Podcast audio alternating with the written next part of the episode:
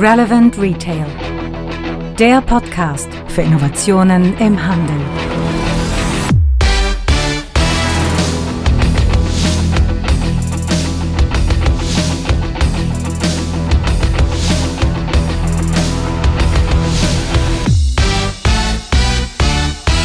Folge 41 des Retail Innovation Radios.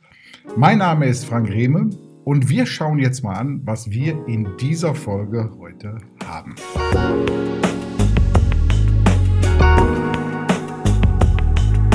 Ja, zuerst schauen wir auf die News. Was gibt es Neues in der Branche? Da geht es mal wieder richtig rund beim Thema Bezahlen.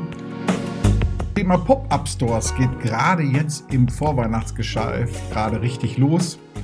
Dann gibt es nochmal einen Blick auf die Beliebtheitsskala der Arbeitgeber und wir schauen nochmal, was sich eigentlich im Bereich Alexa entwickelt hat. Beim nächsten Punkt schauen wir dann auf Trends und Innovationen in der Branche. Fressnapf ist auf dem Weg zur Plattform, Metro geht in die Cloud, Walmart und Target haben sich was Neues im Bereich Checkout einfallen lassen. New Balance nutzt auf einmal Artificial Intelligence, um Trends aufzuspüren. Und es gibt neue Wettbewerber zu Amazon Go.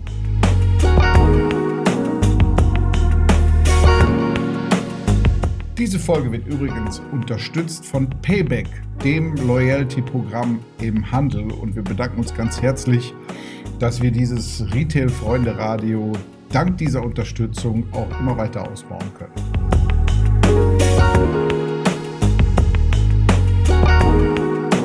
starten wir mit den News aus unserer Branche. Payment, es geht wieder los. Alles schreit wieder in Richtung, endlich kommt Apple Pay. Aber nicht alle. Und zwar haben die Schweizer Wettbewerbshüter haben mehrere Banken jetzt durchsucht, weil die den Verdacht haben, dass dort interne Absprachen erfolgt sein sollen, um äh, ausländische Zahlungsdienstleister erstmal ja, zu verhindern bzw. auch zu boykottieren. Die Schweizer haben ja die Lösung Twint, die übrigens sich da sehr, sehr großer Beliebtheit erfreut, an den Start gebracht. Könnten sich unsere Banken mal ein großes Beispiel dran nehmen und wollen dieses Zahlsystem jetzt natürlich auch dementsprechend schützen. Ich weiß nicht, ob das der richtige Weg ist, indem man versucht, etwas zu boykottieren. Ich glaube, von dem anderen zu lernen und zu überlegen, wie man Menschen begeistert, das ist der wichtigste Punkt. Wer Menschen begeistert und in den Mittelpunkt stellt, der wird auch mit seiner Lösung vorne mit dabei sein. Boykott hilft nichts. Denken wir immer an das Gesetz, dass früher vor jedem Fahrzeug jemand herlaufen musste mit einer Fahne, um die Menschen zu warnen, wenn ein benzinbetriebenes Fahrzeug gefahren kam. Das war damals auch ein Weg von den Kutschern, möglichst viele Fahrzeuge mit äh, Benzinantrieb zu verhindern. Gebracht hat es letztendlich nichts. Die Schweizer müssen sich, glaube ich, etwas Neues einfallen lassen. Weiter geht's mit dem Thema Payment mit Blick auf Amazon. Amazon Pay kennen wir ja von vielen Online-Shops, wo wir ausloggen können und über Amazon Pay bezahlen können. Das wollen die Jungs aus Seattle jetzt auch in den stationären Handel bringen. Die starten aber erstmal mit Tankstellen, Restaurants und Händlern, die nicht zum direkten Wettbewerb stehen. Amazon wirbt dabei mit geringen Transaktionsgebühren und Marketingunterstützung, um Akzeptanten zu gewinnen. Wieder ein Schritt des US-Giganten in Richtung stationärer Handel. Nächste und letzte Meldung aus dem Bereich Payment ist, dass Kaufhof, Alipay und Bluecode akzeptiert und in die Chinesen in Stuttgart jetzt auch mit Alipay bezahlen können. Wir sehen, wie wichtig es ist, chinesische Touristen immer mehr auch für seine Handelsformate zu begeistern. Und da ist natürlich die erste wichtige Art, dass die auch hier mit ihren gewohnten Zahlungsmitteln bezahlen können. Ich habe schon vor zwei Jahren bei Swarovski in Wien gesehen, dass Alipay dort ganz normal zum Zahlungsscheme gehörte. Und man sieht, dass Deutschland als eins der Top-Touristikländer für Chinesen in Europa natürlich jetzt auch langsam auf deren Zahlungsbedürfnisse eingehen muss.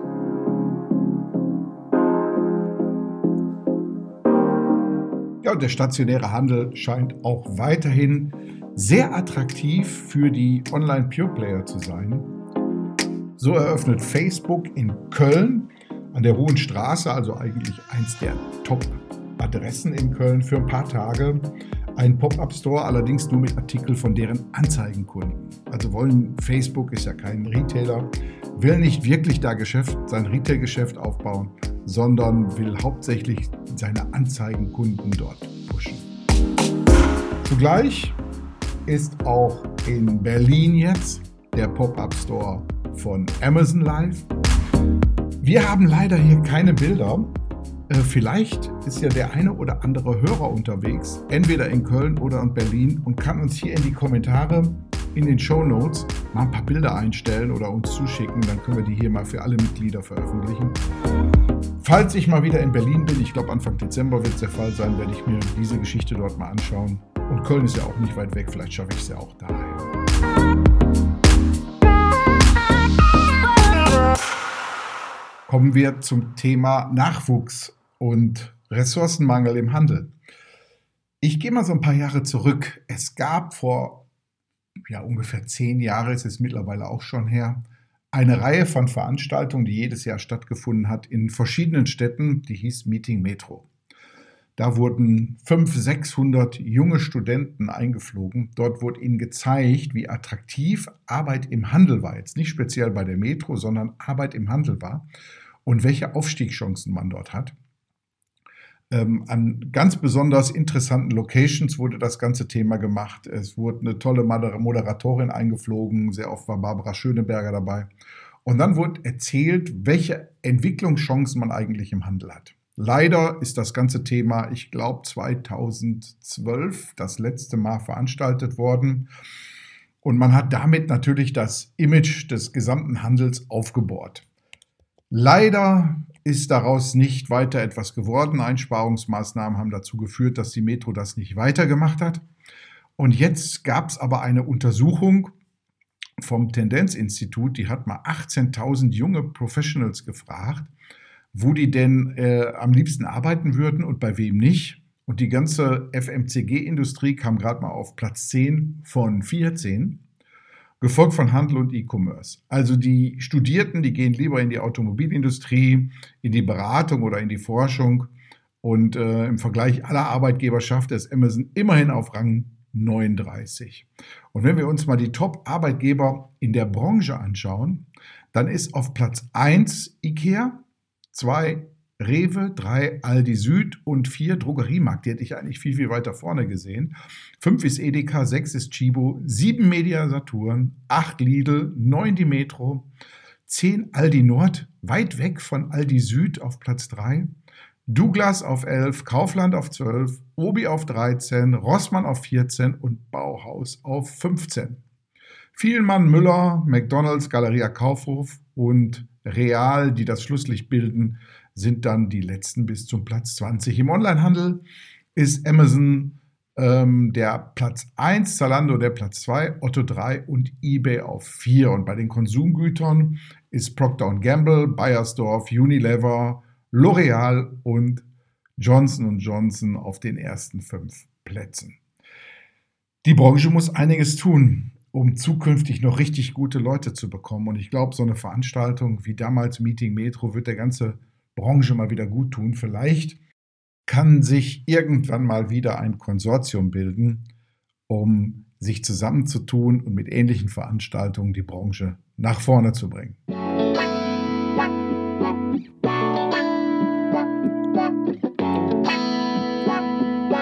Tja, was gab es sonst noch? Uns ist eine Meldung von der FAZ in die Hände gefallen, die wiederum den Tech-Blog The Information gelesen hat. Und äh, da kam raus, dass nur 2% aller Alexa-Nutzer über ihr Gerät überhaupt ein Produkt auf Amazon gekauft haben. Und von denen, die gekauft haben, haben 90% kein zweites Mal mehr gekauft. Jetzt kann man fragen, woran es liegt.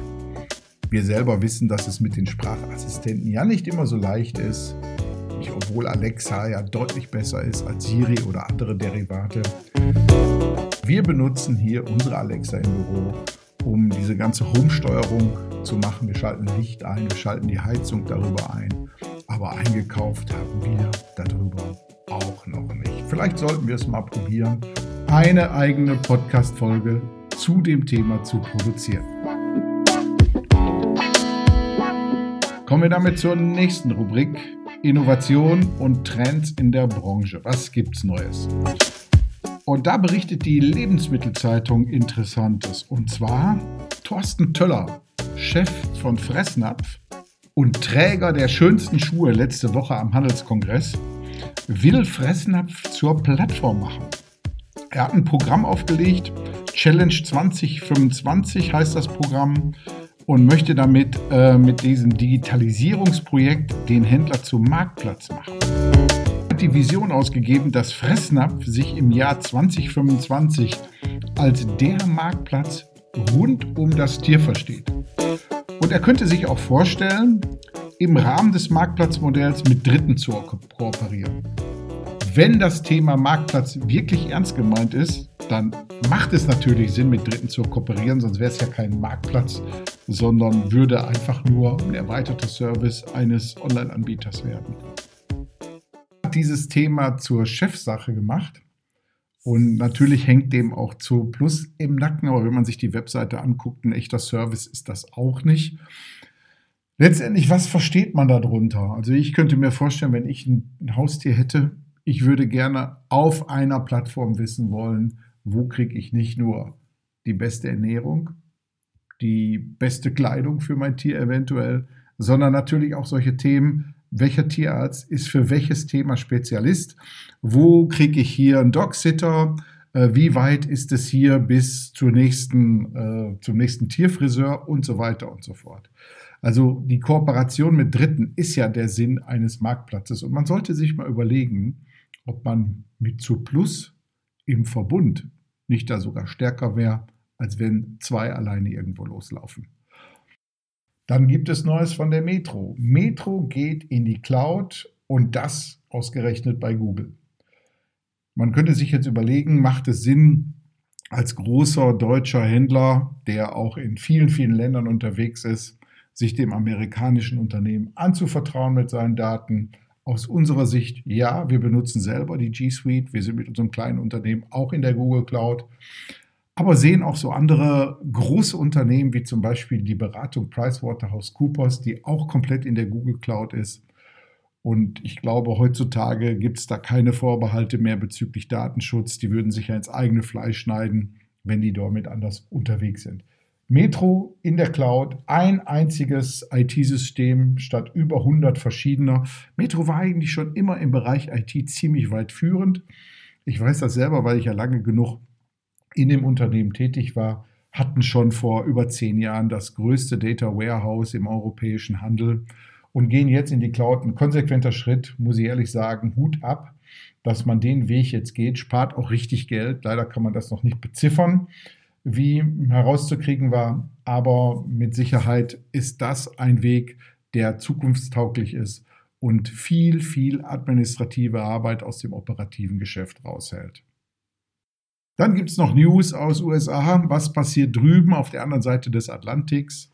Walmart und Target starten jetzt mit einem mobilen In-Store-Checkout. So ähnlich wie es vor vielen, vielen Jahren schon in den Apple Stores angefangen hat, dass spezielles Personal mit einem kleinen Handheld da ist und Kunden direkt abkassiert, wird das dort jetzt auch gemacht. Speziell gekennzeichnete Mitarbeiter sind mit einem Handheld und einem kleinen Printer ausgerüstet und können direkt im Store abkassieren. Erstmal geplant jetzt für die Weihnachtstage. Wir schauen mal, was passiert, wenn dieses Projekt erfolgreich war. Ob das weitergeführt wird, meiner Meinung nach macht die ganze Geschichte nur Sinn, um bestimmte Spitzen abzufedern, die eigentlich dann zu Kassenschlangen führen würden, wenn man nicht diesen Weg geht.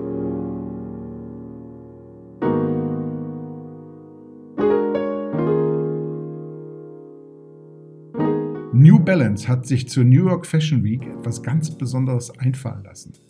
Und zwar haben die bestimmte Kameras, die das Volk auf der Straße beobachten und durch Artificial Intelligence, also künstliche Intelligenz, herausfinden, wo neue Trends hochkommen.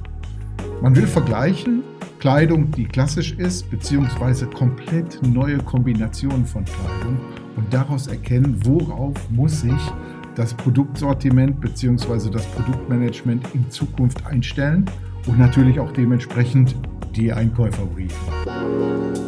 Den Link dazu stellen wir natürlich in die Show Notes. Weiter geht's mit dem nächsten Thema. Und das hat nur indirekt etwas mit Handel zu tun, ist aber so spannend, dass ich es gerne mal hier reinnehmen möchte. Und zwar folgendes.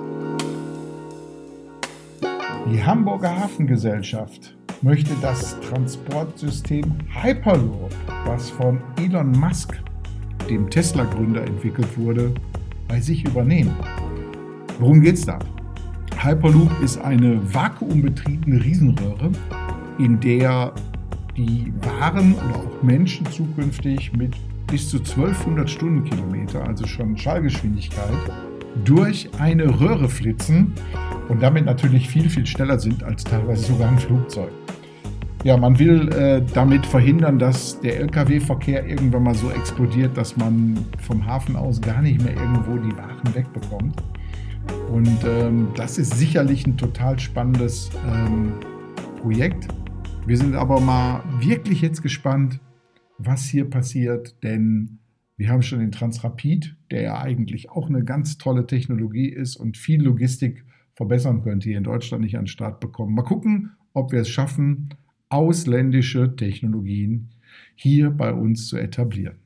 Und das Jahr neigt sich jetzt dem Ende entgegen. Wir haben in dem Bereich Terminvorschau für dies Jahr nichts mehr, keine Seminare mehr, keine großen Veranstaltungen, wo es sich lohnt hinzugehen. Das Einzige, was wir schon mal ankündigen können, ist die NRF in New York. National Retail Foundation, die größte Handelstechnologiemesse der Welt, findet vom 13. bis 15. Januar wieder in New York statt. Aber die treuen Zukunft des Einkaufens, Leser, Hörer, YouTube-Schauer brauchen da gar nicht hinfahren, denn wir berichten natürlich live, wir sind vor Ort, nicht nur von der Messe, sondern letztendlich auch von der Konferenz und natürlich von den großen Retail-Trends in New York, die wir da drei Tage vorher schon mal sichten werden. Also Augen aufhalten hier auf diesem Kanal. Wir werden berichten, live schon fast, außer mit der Zeitverschiebung dazwischen, denn wir werden jeden Tag YouTube-Videos zu den Highlights der Messe dort veröffentlichen.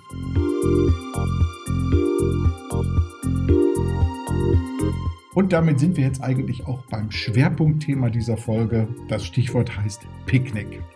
Picknick, der Lebensmittellieferdienst, der in den Niederlanden schon sehr, sehr erfolgreich ist und jetzt auch hier nach Deutschland kommt. Nicht weit weg von hier, von Düsseldorf, im Bereich Neuss und Cast wird schon beliefert, Mönchengladbach auch. Und man versucht erstmal in diesen Städten, die jetzt nicht ganz so viele verschiedene Services an einem Punkt konzentrieren, erstmal erfolgreich zu werden. Als ich erstmalig von Picknick gehört habe, habe ich gedacht, Moment, für die Jungs gelten ja eigentlich die gleichen kaufmännischen Rahmenbedingungen wie für alle anderen. Stimmt auch. Die Frage ist nur, wie man mit diesen Rahmenbedingungen umgeht. Und da hat Picknick eine wirklich, wirklich gute Lösung für gefunden. Und wie machen die das? Ich ziehe mal so eine Metapher zu MyTaxi. MyTaxi war auch eine Lösung, wo man denkt, Moment, wer braucht diese Lösung? Es gibt ja genug Taxizentralen, das schon seit vielen, vielen Jahren. Ein wirklich ausgereiftes Geschäftsmodell. Die gibt es ja schon lange in Deutschland. Warum braucht man noch ein MyTaxi?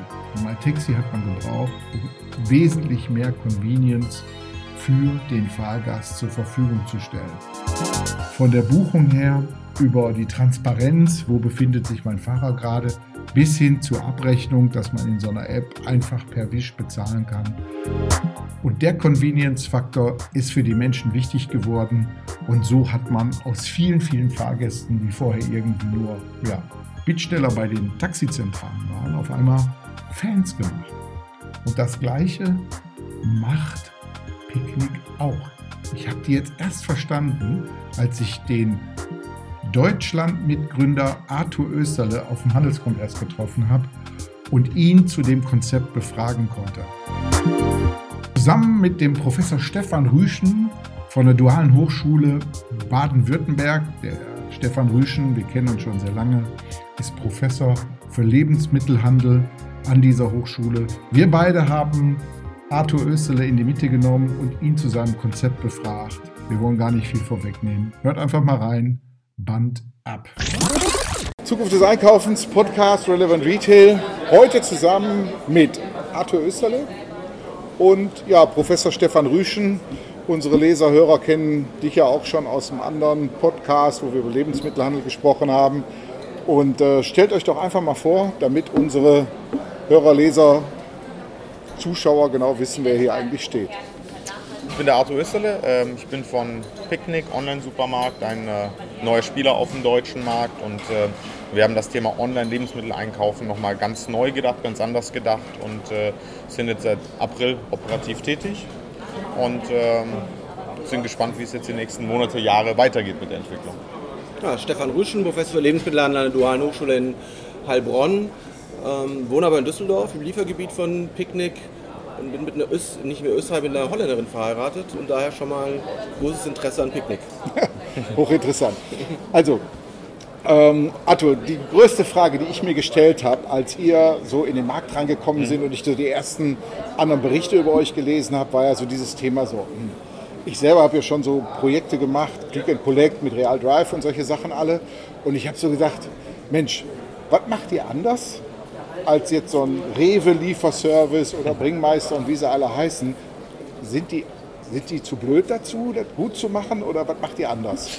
Ähm, also was, was machen wir anders? Wir haben äh, das Thema Online-Lebensmittel einfach ähm, auf einem weißen Blatt Papier angefangen zu denken. Ja, also wir haben gesagt, okay, wie muss das eigentlich für den Kunden so convenient wie möglich ähm, gestaltet werden, damit das auch für den Massenmarkt äh, tauglich ist. Ja, und nicht nur für eine ganz spitze Zielgruppe, für eine Nischenzielgruppe. Und ähm, deshalb ist auch unser Leistungsversprechen so, dass wir sagen, für 25 Euro Mindestbestellwert bekommst du alles von uns gratis nach Hause geliefert. Du bekommst bei Picknick auch alles das, was du in einem normalen Supermarkt bekommst. Und du musst bei Picknick auch nicht auf deine Bestellung warten. Also maximale Convenience für den Kunden. Und ähm, ich glaube, das unterscheidet uns jetzt zum Beispiel das Rewe angesprochen. Ne? Das unterscheidet uns dann schon von dem Rewe, der dann Liefergebühren hat, der 50 Euro Mindestbestellwert hat. Und das ist, ähm, das ist zum Beispiel für einen Studenten, ja, ähm, ist das zum Beispiel zu hoch. Der würde das dann nicht machen. Der würde den Service wahrscheinlich dann nicht nutzen. Mhm. Und das sind, das sind so ein paar, es gibt noch ein paar andere Elemente, aber da könnte ich jetzt wahrscheinlich eine halbe Stunde drüber sprechen, wie die Personalisierung, die wir auch noch haben bei uns im Modell, wir unsere eigenen Fahrer haben, die wir auch sehr genau, ich habe äh, gestern äh, beim Vortrag gesagt, die perfekte Schwiegertochter, der perfekte Schwiegersohn, ähm, das unterscheidet uns auch von den anderen Anbietern. Und ähm, somit, so fahren wir jetzt eigentlich äh, in den zwei Liefergebieten, die wir haben, eigentlich jetzt erstmal ganz gut. Ja. Da haben wir gute Erfahrungen gemacht. Ich habe ja gestern äh, hat ja gestern hier auf dem Handelskongress einen Vortrag gehalten und ich habe da erstmalig angefangen, euch auch zu verstehen. Ne? Äh, Deshalb machen wir es ja auch. Genau, ne? also genau. Und zwar ähm, habe ich gesehen, okay, für euch gelten betriebswirtschaftlich natürlich die gleichen Regeln wie für alle anderen auch. Ja. Ne? Nur ihr setzt die Regeln flexibel ein, aber der wichtigste Punkt, den ich erkannt habe, ist, dass ihr das Thema Kundenbeziehung als ein maximales maximalen Faktor der, der Geschäfts Geschäftserfolg spielt. Ganz extrem. Ja. Wie dieses ja. Beispiel bei der Erstlieferung dem Fahrer ein paar Minuten mehr Zeit zu geben, dass er nochmal mit dem Kunden spricht und das System erklärt. Die handgeschriebene Karte bei der ersten Die Bestellung. Die handgeschriebene Karte. Ähm, genau. Kleine Aufmerksamkeit für den Kunden. Aber wir, also weil wir glauben, ähm, Lebensmittel, Lebensmittel unterscheidet sich, wenn man das online machen möchte, wesentlich von allen anderen ähm, Produkten weil Lebensmittel ganz viel mit Vertrauen zu tun hat. Das, äh, ich habe ähm, vorgestern eine, eine, Rede von der ähm, CEO von Nestle gehört und sie hat auch gesagt, dass es ist ja kein, kein Wunder, dass im Wort Lebensmittel das Wort Leben steckt. Und ähm, weil man das ja jedes Mal zu sich nimmt, das, was man einkauft. Das heißt, man muss ganz viel Vertrauen vom Kunden gegenüber, sowohl in die Produkte als auch in den Service, wenn wir das jetzt liefern, mhm. muss ganz viel Vertrauen ähm, uns entgegengebracht werden. Und das müssen wir mit unserem, ähm, mit unserem Service, mit unserem Leistungssprechen auch rechtfertigen und irgendwie auch schaffen, dass der Kunde uns dieses Vertrauen schenkt. Mhm. Und ähm, deshalb ist so das, was du auch gesagt hast, das ist auch schon sehr, sehr wichtig. Ja. Mhm. Punkt, sonst stelle ich noch eine Frage. Ich würde eigentlich gerne, gerne ergänzen, was ist der Unterschied zur, zur Rewe? Ein stationärer Händler, der der online geht, hat im Prinzip das Problem, dass er den Eindruck hat, er muss dem Kunden das Gefühl geben, das muss jetzt teurer sein, wenn es online ist. Weil ich ja als Händler jetzt was für dich übernehme, du musst nicht zu mir fahren, sondern ich bring's dir. Ähm, und das Zweite ist, dass ein deutscher Händler eher, eher am Anfang schon denkt, wann wird denn das schwarz? Und deshalb die Economic so versucht einzustellen, dass, es, dass man irgendwann mal Geld damit verdient. Aber wahrscheinlich ist der Zalando-Ansatz, in einem neuen Markt, um den Markt überhaupt mal zu machen, gibt dem Kunden das, was er will. Und macht dann erstmal Markt, Marktanteil und bringt dann sozusagen die Economics in Ordnung, um das dann auch profitabel zu machen. Denn es wird sicherlich mit 25 Euro günstiger Preise und keine Liefergebühren eine Weile schwer profitabel hin, hinzubekommen, äh, hinzukriegen. Nur mit dem Ansatz von der Rewe wird es wahrscheinlich noch länger dauern, weil sie damit den Markt nicht machen. Sie kriegen keine Marktgröße hin in einem neuen Markt. Mhm. Jetzt hattest du ja gestern in dem, in dem einzelnen Gespräch danach nochmal gesagt, dass die Holländer da schon ziemlich viel weiter sind, mhm. eure holländischen Kollegen. Und äh, so ein halbes Jahr brauchen, bis sie so einen Markt profitabel gemacht haben. Also ein Liefergebiet. Ja, Liefergebiet ne? Und das ist ja auch schon äh, eine große Geschichte. Aber bei euch geht, so wie ich das dann jetzt auch verstanden habe, Wachstum vor Profit erstmal. Ja, also für uns, für uns gilt das ja, ich habe es ja, glaube ich, am Anfang gesagt, wir sind ja seit April am deutschen Markt tätig. Das ist jetzt noch nicht so lang. Ähm, aber was unser, unser Ziel, wir haben jetzt zwei Ziele. Das eine ist, wir müssen, wir müssen beweisen, dass der deutsche Kunde bereit ist, Online-Lebensmittel zu bestellen. Und zwar nicht nur als Ausnahme, sondern auch als einen regelmäßigen Kauf ne, und auch in unseren Liefergebieten auch eine gewisse Penetration zu erreichen. Das ist auch wichtig für unser Geschäftsmodell. Und ähm, das Zweite ist, wir ähm, müssen beweisen, dass wir das Geschäftsmodell auch in Deutschland skalieren können. Mhm. So, ähm, dass danach natürlich Profitabilität ist, du sagst es ja auch schon richtig, das, das spielt dann auch eine Rolle und dann müssen wir auch irgendwann mal hin, sonst ne, würden wir betriebswirtschaftlich etwas falsch machen. Aber ähm, ich sag mal, unser erster Fokus liegt auf Wachstum, auf wir müssen zeigen, dass der Kunde in Deutschland bereit ist für Online-Lebensmittel. Ja, ich kenne ja die Kämpfe hier, als ich damals das Thema äh, Delivery äh, mal für die Metro mal angedacht habe, war ja auch unser großes Thema Drop Rate. Ne? Wir, haben, wir sind die ersten Versuche, die wir selbst gemacht haben, war eine Drop Rate in einer, in einer Stadt wie Düsseldorf von zwei. Mhm. Ne? Mittlerweile weiß man, dass du irgendwie mit drei, vier schon vorne mit dabei bist in den klassischen. In denen, die es bisher gibt, ja? Genau, ja, ja, ja, ja, hier liegt er irgendwo bei 5 bis 7, hattest du mal gesagt, die Zahl. Ne? Ja, teilweise sogar bei 8. So, und da ist man ja schon mal doppelt so hoch wie die anderen. Und das ist durch euer Milkman-Prinzip, was ihr da macht. Genau, also wir, wir haben ja das ähm, das Thema Lieferung haben wir ja eigentlich, wir zäumen ja das Pferd von hinten auf. Ne? Also wir geben ja vor, wann wir in der Nachbarschaft des Kunden sind. Und ähm, der Kunde kann dann praktisch sagen, ja, das passt für mich, also nehme ich da meine Bestellung entgegen. Ähm, das heißt, wir lassen dem Kunden ja nicht die freie Wahl, ähm, einfach zu sagen, so bitte, wenn wir zwar jetzt Nachbarn wären, dann könntest du sagen, äh, komm doch bitte um 11.15 Uhr und nicht sag, ja, komm doch bitte um 13.30 Uhr. So was macht denn der Fahrer dann dazwischen? Ne? Also mhm. dann muss irgendwie ans andere Ende der Stadt fahren, um jemand anderen zu beliefern. Das ist halt sehr, sehr ineffizient. Sondern was wir halt machen, und deshalb auch die hohe Penetration, die wir erreichen müssen, ähm, wenn wir diese Zeitfenster fe fest, ähm, festlegen, dann äh, möchten wir natürlich so viele Kunden wie möglich in der Nachbarschaft beliefern. Mhm. Und das ist, das ist da, wo wir hinkommen müssen. Und das ist genau diese Milchmann-Route und nicht die Taxiroute. Wir sagen, es gibt eine Bus- oder Milchmann-Route oder es gibt halt die Taxiroute und wir machen halt die Milchmann- oder Busroute. Ja.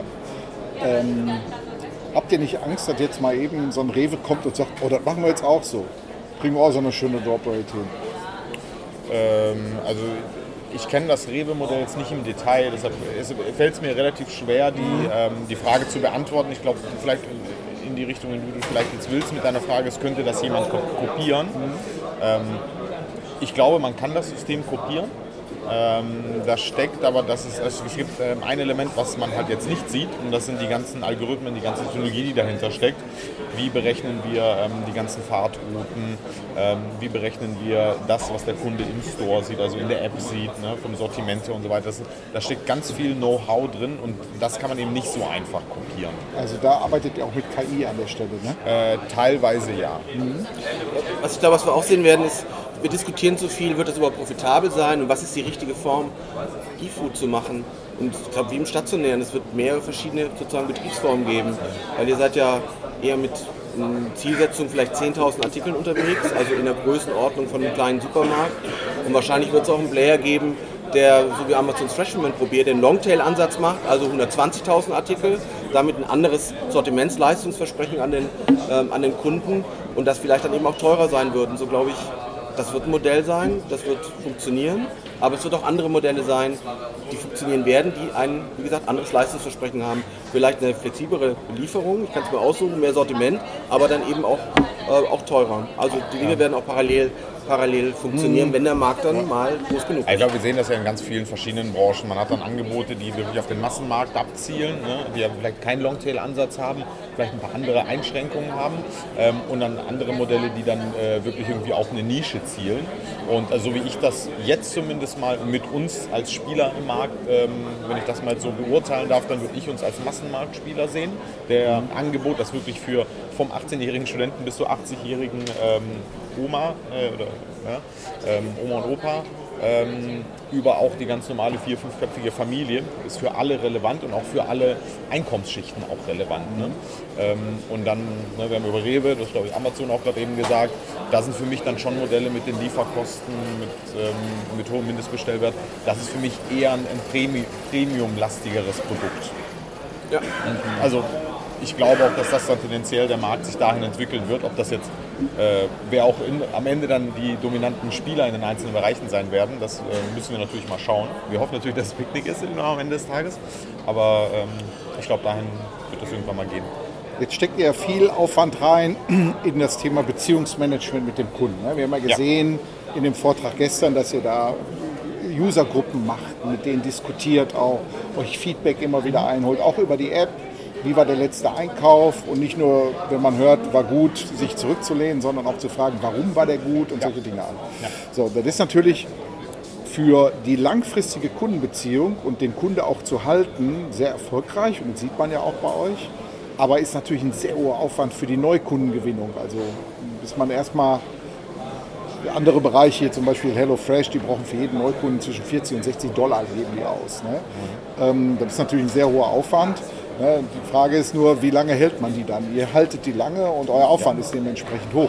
Wollt ihr das auf Dauer so weiterhalten oder ist das erstmal nur, äh, oder wie in Holland, läuft das da immer ständig so weiter auch, diese Interaktion mit dem Kunden, dieses Relationship immer wieder spielen? Ich habe hier einen Partner oder wenn wir von heute Morgen den, den Professor Reinhardt ähm, ähm, Vortrag gehört haben, immer wieder spielen, ich habe jetzt hier einen Lösungsanbieter und nicht einen, der mich beliefert ja. dieses ganze Thema. Macht, macht ihr das auf Dauer weiter? Ja. Und also äh, habt ihr da noch Elemente, die ihr im Kopf habt, die noch nicht umgesetzt sind?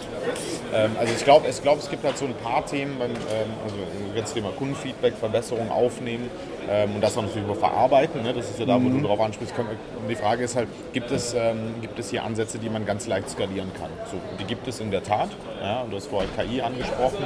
Ähm, wir können auch zum Beispiel diese Feedbacks, die können wir auch elektronisch auswerten lassen, um halt irgendwie Feedback, ähm, dort herauszubekommen. Mhm. Wenn wir jetzt irgendwie 5000 Feedbacks äh, an einem Tag reinkriegen, äh, irgendwann mal in der Zukunft. Das kann sich natürlich kein Mensch mehr von uns durchlesen. Das heißt, wir müssen das irgendwie sinnvoll verarbeiten können und Rückschlüsse ziehen können. Es gibt andere Themen wie äh, zum Beispiel ein Brunch-Event. Wenn ich mal 30, 40 Liefergebiete habe, so, da kann ich halt nicht jede zwei Wochen so ein Brunch-Event veranstalten. Das, das geht dann natürlich nicht.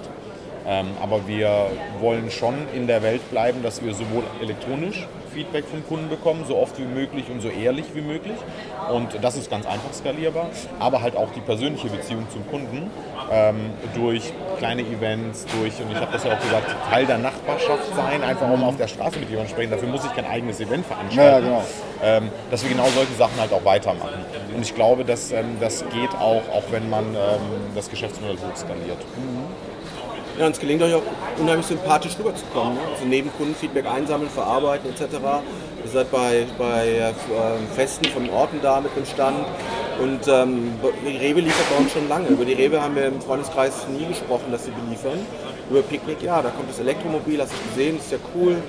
Ähm, ich habe äh, ein Geschenk gekriegt, eine Karte gekriegt als erster Kunde. Als bei der Rewe das erste Mal beliefert wurde, hat der Fahrer mir wortlos die Ware in die Hand gegeben. Mhm. Ja, das heißt, euch gelingt es durch die sympathische Art, die rüberkommt, auch Gespräch zu sein unter den Leuten. Ja? Das ist vielleicht dann nochmal viel wichtiger.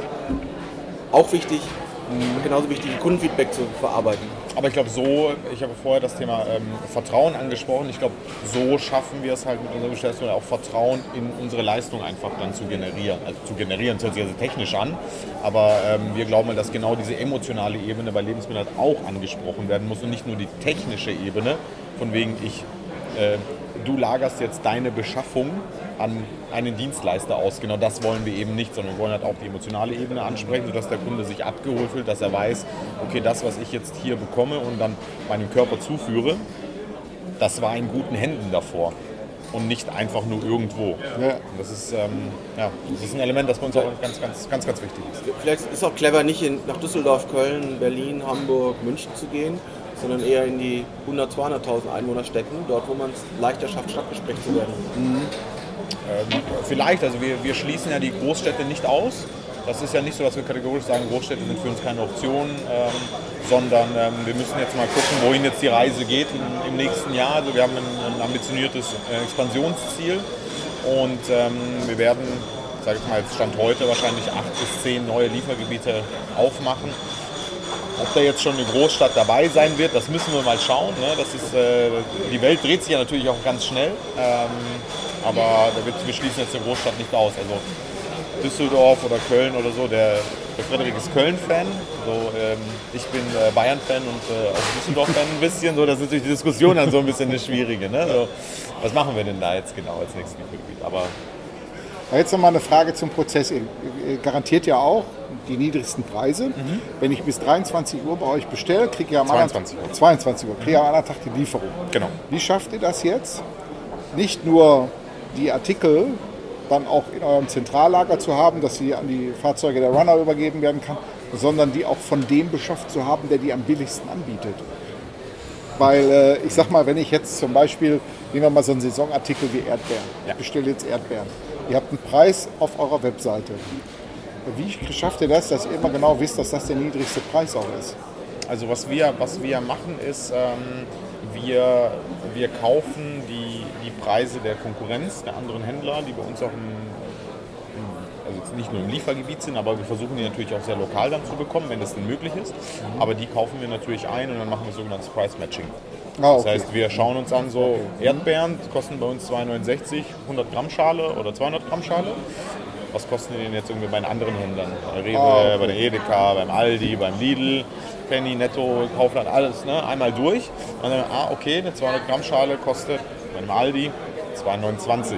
Bei den anderen ein bisschen mehr, ein bisschen weniger, aber das ist so der niedrigste Preis. Ah, so, und dann gehen wir da runter. Okay. Ähm, so, und so, so machen wir das einmal so, wir lassen halt Algorithmen drüber laufen mhm. und so machen wir das ähm, mehrmals die Woche was komplette Sortiment. Ah, okay. Also ist das kein Sourcing-Thema, sondern ein Flexible nee, Pricing-Thema. Genau. Okay. Ja. Ähm, ja, interessant. Jetzt komme ich mal, meine Frau, ne? die mhm. äh, kauft gerne genussorientiert ein. Und natürlich auch Kannst gerne. Du auch machen. Ja, ne? aber auch gerne fair. Ja. Ähm, die Zielgruppe derer, die gerade in so Haushalten leben, die auch gerne bereit sind, mehr Geld für Lebensmittel auszugeben, mhm. ne? diese Mittel zum Leben. Ne? Äh, so auch so ein exklusives Angebot, ich sag mal ruhig auch von hochwertigen Lebensmitteln mhm. anzunehmen. Ist das geplant in Zukunft? Also wir, ähm, wir sind ja immer noch am Anfang ähm, dabei, also wir sind jetzt noch dabei, genau rauszufinden, was möchte denn der Kunde im Sortiment sehen. Ja, genau, richtig. Also, Ihr habt ja diese Feedbacks. Genau. So, genau, wir haben ja diese Feedbacks, das heißt, wir, wir verändern, wir verbessern, wir fügen Produkte hinzu, wir nehmen auch Produkte wieder weg, wenn wir sehen, so die laufen gar nicht. Ähm, aber am Ende des Tages ähm, müssen wir, glaube ich, für uns dann irgendwann mal auch die Frage stellen, ob wir genauso ähm, ganz hochwertige Produkte in einzelnen Kategorien auch nochmal hinzunehmen wollen. Ja, also ich denke da immer so an die Tourheide in Düsseldorf, so das ist so der Klassiker.